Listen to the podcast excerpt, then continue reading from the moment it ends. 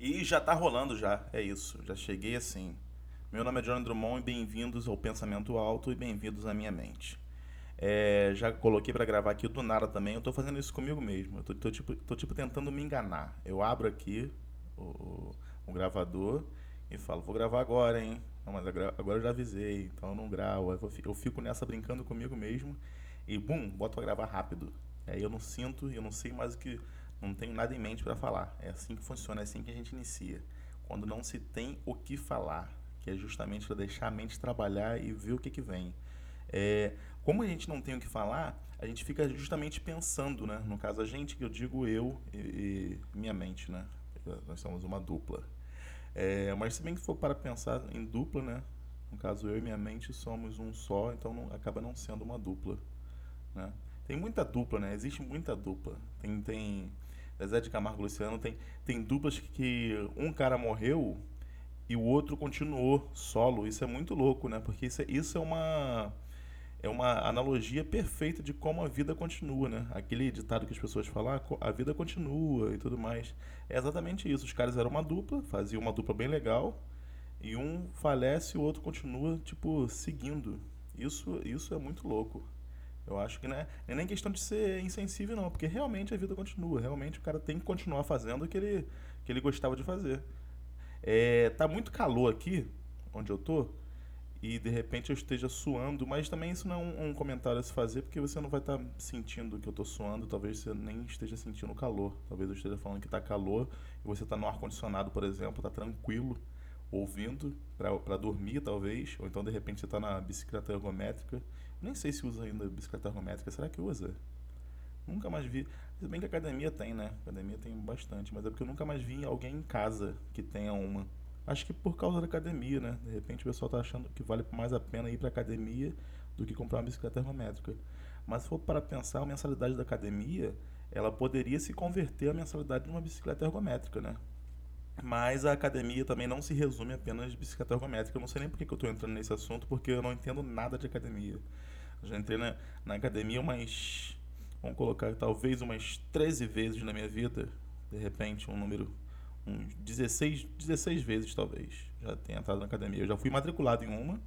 E o que eu gostava muito é que eu ia e ela tinha cadeira de massagem. Então a minha parte favorita na academia era cadeira de massagem. Inclusive, acho que as academias deveriam ser assim. Deveriam ser cadeiras que a gente chega, chega na academia, senta nela, não, não senta na academia, senta na cadeira e a, e a cadeira começa a te malhar, entendeu? Você, é como se fosse um, um grande escultor de corpos, aquela cadeira ali. O pessoal chama de escultor de corpos. O pessoal vai sentar na cadeira, vai ficar ali meia hora, uma hora, aquela cadeira vai começar a te moldar, a te modelar como se você fosse um pedaço de argila. Você vai sair daí, vai sair de lá como você quer. Você vai sair de lá como você desejou sair. Tipo, ó, eu quero essa programação aqui que eu vou sair bombadão e a perna também meio grossa. Que o pessoal reclama muito que às vezes os caras são bombados e a perna é fina. Que o pessoal reclama muito de tudo, na verdade, né? A galera nunca está satisfeita com nada. Tem esse pequeno detalhe também. O pessoal às vezes está falando é, é, de uma coisa que é legal pra caramba, aí vem outro e fala assim, não, mas isso aí é legal pra caramba, mas tem isso aqui, isso aqui, isso aqui. Tem sempre a galera que vai contestar. Tudo há controvérsias, né? Eu acho isso impressionante nas pessoas. Mas também não, não acho nem um defeito, não, porque eu acho que se não tiver controvérsias também, acho que as coisas não evoluem, entendeu? De repente você está falando de uma coisa que você acha perfeito e o cara vai lá e dá uma controvérsiazinha no, que você estava falando e de repente te ajuda a melhorar o que você achava que era perfeito, mas não era. De repente tinha um defeitozinho. Muito louco isso, né? Eu pensei, de repente, o cara, o cara faz o, o, o paraquedas. De repente, a primeira ideia de paraquedas, vamos supor aqui. Aí o cara fala, pô, eu fiz o paraquedas aqui, ó. Olha que maneiro meu paraquedas. Aí o outro fala, pô, e se você pegasse esse negócio que você fez aí, enrolasse tudo botasse na mochilinha? Aí o cara, pô, que isso, o paraquedas é perfeito, cara. Você pula com ele aqui, você não cai. Quer dizer, você cai, só que você cai lento. Você não morre. Aí o cara fala, pô, legal. Mas se você colocar na mochilinha, de repente fique melhor. Porque vai ficar portátil, pode, pode ficar um avião cheio de pessoas no paraquedas, ninguém vai embolar o paraquedas no outro. Porque de repente, imagina se não tivesse a mochilinha do paraquedas. Como é que ia ser? Porque ia entrar todo mundo com paraquedas aberto já dentro do, do avião. Aí de, vamos colocar aí de repente umas umas 18 pessoas dentro do avião, que é um, é um salto de muita gente. Aí entra todo mundo dentro do avião. Aí salta todo mundo. No que saltou todo mundo, de repente pode embolar o paraquedas um do outro. Aí pula, aí não abre direito, porque, na verdade já está aberto. E dá uma confusão, pode ser horrível, pode ser causar morte, acaba causando morte. Então o cara que deu a ideia da mochilinha, de repente o cara vai pensar, pô, realmente, eu fiz uma invenção aqui muito legal, mas acho que se colocar na mochilinha e o cara só abrir quando ele pular, pode ser legal, dá até mais uma, emoção a mais no cara. De repente o cara pula e fala, caraca, tô sem nada. Ah não, tô, tô com paraquedas aqui, ó, vou abrir. Aí abre e vem. Eu nunca saltei de paraquedas, não. O mais próximo que eu cheguei de salto de paraquedas foi uma vez que eu fui com para fazer um trabalho, fui com meu amigo Juliano Eustáquio. O nome dele é Juliano Eustáquio, mas o apelido dele é Pete. Inclusive, ele é fã do, do podcast, já deixo aqui, Pete, se você estiver ouvindo, é, lembrando desse detalhe que a gente fez. A gente foi para Resende para ajudar o Felipe Neto e a ex-namorada dele na época a saltarem de paraquedas. Foi uma campanha de uma bala que a, a, a marca era Frigels. Frigels não está patrocinando nada esse podcast, até porque podcast não tem patrocínio de ninguém, mas se quiser patrocinar também, é, é, vai ser legal. Enfim, a gente foi lá e, e, o salto de paraquedas é uma coisa muito simples. É muito simples. Não tem nada de, nossa, tem que treinar que não sei o quê. Porque com o salto duplo, você vai agarrado no cara e o cara faz tudo. Você vira como se fosse uma segunda mochila do cara. Só que frontal. Você vai, o cara vai atrás de você fica até é, romântico, né? O salto, se, se fosse um casal fazendo esse salto, fica até romântico, porque os dois coladinhos descendo juntos e, a, e, o rosto deformando e tudo mais. Enfim, isso foi o mais próximo que eu cheguei de salto paraquedas, porque é, é eu, eu acho que é uma coisa muito doida, justamente pelo tempo que você tem de queda livre sem, sem abrir o paraquedas. Isso é muito louco. Agora tem a igreja aqui perto de casa que está tocando o sininho é uma musiquinha até bonitinha, não sei se está saindo na gravação. Se não tiver saindo na gravação, imaginem um sininho agora tocando. Mas enfim, é, é... já quase me perdi o que eu estava falando que era salto de paraquedas. Então assim, eu, eu nunca fui, eu acho que por isso, por, pelo tem, primeiro tem que pagar, né? Tem que, ter, tem que gastar um dinheiro também. Eu não sou muito de gastar muito dinheiro. Eu sou, eu sou meio mão de vaca às vezes. Não sempre, porque às vezes eu também gasto dinheiro com coisas nada a ver às vezes eu, tô, eu compro coisas que de repente nem precisavam ser compradas, mas eu acho que, que tem que comprar e compro, mas eu estou me controlando mais nisso, porque antigamente eu tinha isso com. Tipo, eu comprava coisas que de repente não, não precisava. Tipo, tô pensando aqui agora, um óculos 3D. Ah, vou comprar um óculos 3D. E, e dane-se, era isso. Não tinha, não tinha porquê eu ia comprar um óculos 3D, que eu não tinha um, um aparelho 3D, eu não tinha nada 3D, mas eu queria ter um óculos 3D. Então, é, é, tinha essa, essa coisa de gastar dinheiro assim. Hoje em dia eu acho que não sou tanto assim. Hoje em dia eu acho que eu estou gastando mais o necessário. Mas ainda assim, às vezes eu compro uma batata frita, pré-frita, argentina de 2 quilos. Acho que também não tem, tinha tanta necessidade de comprar. Às vezes até eu fico é, como. Mas batata é bom, né? Tem esse pequeno detalhe que a batata é bom. E agora eu estou fazendo batata de uma forma que é o seguinte: eu pego a batata, eu escolho as menores pessoal chama de batata calabresa. Eu nunca entendi esse nome, batata calabresa, porque batata é uma coisa, calabresa é outra. Imagina se você chama uma linguiça de linguiça batata. O pessoal não entender também, eu acho que é dar no mesmo, inclusive. Mas enfim, eu pego a batatinha com casca e coloco ela com casca na air fryer. Quem não tem air fryer, compre air fryer. É caro, é caro, mas vale a pena o investimento, que vale, vale a pena a, a forma que ela trabalha que é um jeito de fazer a tua comida de um jeito diferente. E é isso que a gente busca na vida o tempo inteiro, coisas diferentes. A gente já está acostumado a colocar um óleo na frigideira e fritar coisas, ou colocar uma água e cozinhar coisas, ou de repente colocar no, no micro-ondas e vem eletroondas que, que vão aquecer o líquido daquele, daquele alimento e vai esquentar para você e vai assar de alguma forma, ou de repente colocar no forno. A gente já está acostumado com essas. Aí quando vem a air fryer, que a fryer é como se fosse um, um sopro quente, como se fosse o, é, é, um sopro de um dragão, entendeu? Isso fica até meio, meio poético, né? Sopro do dragão. Tem a música do Legião Urbana que se chama. É, é, acho que é Metal contra as Nuvens, que tem um refrão que ele fala: Olha o sopro do dragão. Acho até que é um trava-língua, sopro do, do dragão. Olha aí, Sopro do dragão. Tenta falar aí, você que está ouvindo. Não tenta falar se você estiver em público, não, porque o pessoal vai achar estranho uma pessoa em público falando sopro do, do dragão, do nada. Mas enfim, a air fryer funciona como se fosse um sopro do dragão. Porque você coloca ali o seu alimento e vem um ar quente com ventilador mais quente ainda e começa a ventilar quente no, no teu alimento. Então ele meio que frita, meio que não tem como você falar que ele está assando ou que ele está fritando, porque é um processo totalmente diferente.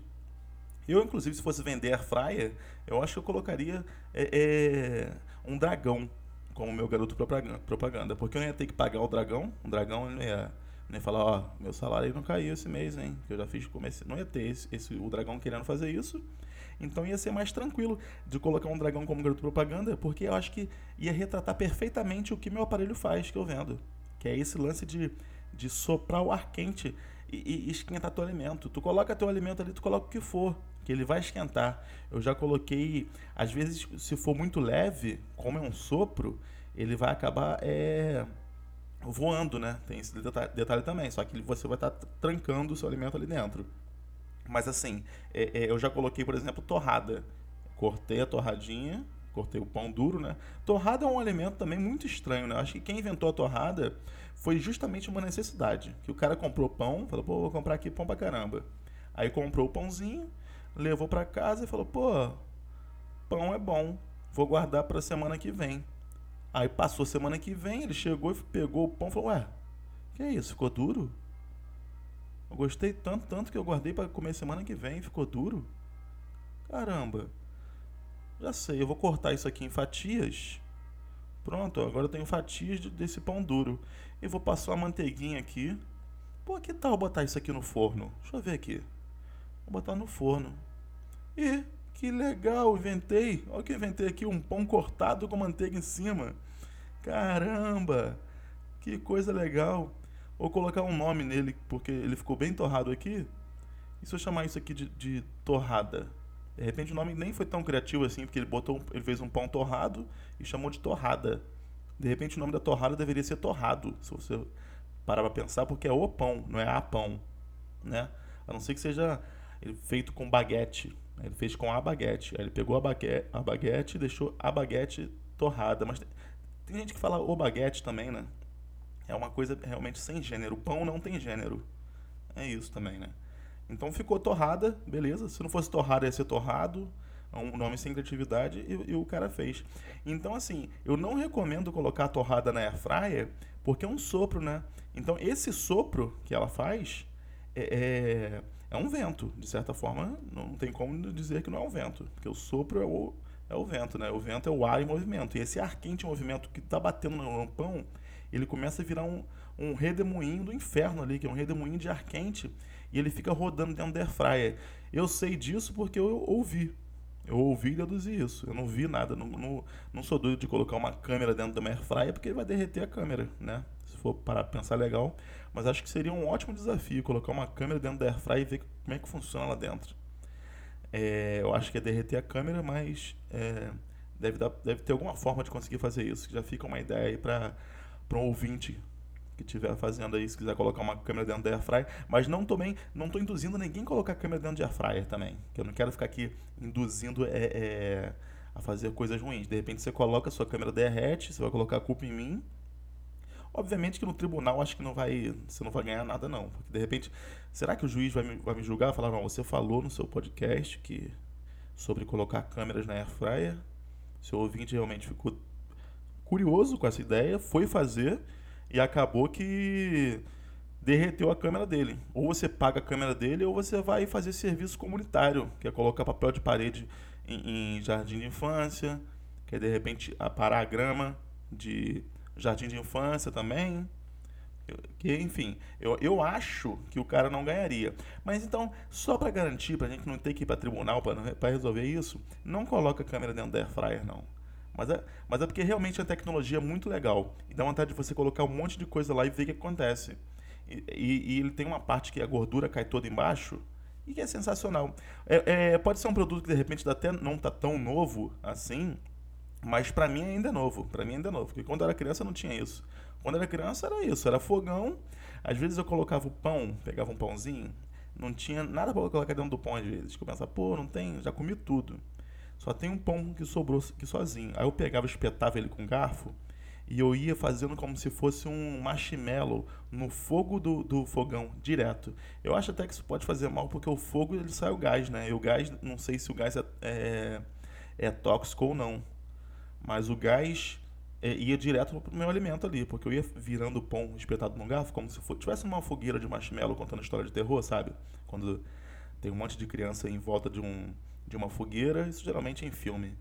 Eles estão segurando marshmallow nos gravetos e eles começam a contar história de terror. Era tipo isso, só que eu fazia isso no fogão. Era uma coisa mais cyber fogueira, né? Uma coisa mais moderna. E eu ficava ali com meu pão até ele ficar, criar um monte de, de bolinhas e pururucá.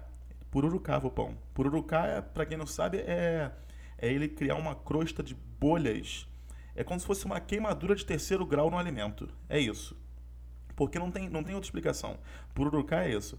Às vezes o, o, existe o leitão a pururuca, que é justamente isso. O pessoal pega o óleo quente, eles pegam, esquenta o óleo e coloca o óleo quente em cima da pele do leitão. Esse leitão, nossa, isso dá uma agonia. Isso dá uma agonia, porque é, a pele dele começa a pururucar e, e, a crescer bolhas ali na hora, aquilo ali fica crocante e gostoso e todo mundo come feliz.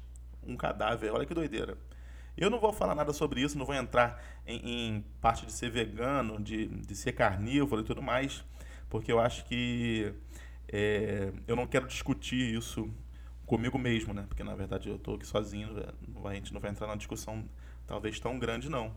Mas é porque eu não, eu não queria discutir isso, porque assim, tem gente que gosta de, de, de vegetal e tem, tem gente que gosta de carne. É isso. Então quem gosta de vegetal, ele vai comer o vegetal. E quem gosta da carne, ele vai comer a carne. Eu acho que o lance todo é cada um na sua. Eu acho que é isso. Se eu gosto de vegetal, eu não vou ficar chateado que o cara tá comendo carne. Até porque eu nem gosto de carne. Por que, que eu vou ficar chateado? Nem gosto. Pode comer aí tua carne, que eu não gosto de carne mesmo. E o cara do que come carne, de repente fala, pô, vou ficar chateado com você aí porque você come vegetal. Mas de repente o cara que come carne também come vegetal. Então de repente são, são iguais. São a pessoa que de repente não tem que que tá brigando por causa disso, entendeu? Eu, eu acho que, que, que funciona dessa forma. Cada um come o que quer é, mas também que tem os animais, né? Animais acabam morrendo, realmente, o animal acaba morrendo para o outro comer. Mas o vegetal também tem vida, ele também morre. Se for pensar também nesse, nesse sentido, né? Vai ficar nessa loucura toda. É, mas, enfim, é, o, o que eu vim falar aqui hoje, é, eu estou falando como se eu tivesse um foco, né? Do que eu realmente vim falar, mas eu não. Eu comecei a falar agora, da, é, foi da Airfryer. Então, assim, eu acho que o lance todo da Airfryer é essa novidade de como preparar seu alimento. De repente vem outras novidades aí e torna a airfryer uma coisa uma coisa de repente velha. De repente o cara lança um produto como se fosse airfryer, só que ao invés dele soprar um ar quente, ele joga uma água fervendo no teu alimento, ele cozinha é, automaticamente ali, ele fica úmido, porque é como se fosse um cozimento, você faz sopa rápida, uma máquina de sopa, não, nunca ouvi falar na máquina de sopa, mas vai aparecer com certeza, porque o ser humano inventa tudo, ele inventa tudo porque é, é, a diversão do mundo é essa. Imagina todo mundo no mundo que ninguém inventasse nada. Que coisa louca que ia ser. Ia ficar todo mundo sentado, ó. Ninguém inventou nada. O pessoal tava pensando em fazer um negócio tipo um, uma caixa e colocar quatro rodas, mas aí tem que inventar roda ainda, ninguém inventou. A gente vai fazer um negócio que a gente chama de carro, mas tem que inventar muita coisa. Então, não fizemos, vamos ficar aqui sentado de boa. Ia ser um mundo meio chato, né? Ficar todo mundo sem nenhuma invenção. Tu não ia poder fazer nada de diferente. Um mundo sem invenções. Tu não ia poder postar, tu não ia poder estar me ouvindo nesse momento. Você está me ouvindo nesse momento? Gra graças a invenções. Graças a invenções. Porque senão não ia ter como essa comunicação, não ia ter como isso acontecer. Enfim, eu acho que, que invenções são necessárias, airfryers também são necessárias. Esse foi o pensamento alto e seja Existe uma, uma expressão seja bem-vindo, só que ao contrário, uma, umas boas-vindas e obrigado por ter vindo? Eu vou deixar esse pensamento aí. Será que existe ainda? Porque quando a pessoa chega no lugar, você fala obrigado por ter vindo. E quando a pessoa vai embora, ah não, já falei, obrigado por ter vindo, funciona para os dois. Porque o pessoal quando vai embora, eu falo isso inclusive quando acabo meus shows no teatro, eu sempre agradeço as pessoas com essa frase, obrigado por ter vindo. Porque eu acho que às vezes é um saco a, a pessoa ter que sair de casa para fazer qualquer outra coisa. E isso é, é um desafio, e isso para mim é muito importante quando eu vejo o ser humano lá me assistindo no teatro. Porque eu penso, caraca, o cara realmente teve saco para sair de casa e vir me assistir. Então, realmente, eu tenho que agradecer esse cara por ele ter vindo aqui. Então, eu sempre falo isso. Então, é assim que eu termino. Obrigado por ter vindo. Esse foi o Pensamento Alto e dentro da mente de Johnny Drummond. Terminei agora esse legal, em 20 minutos.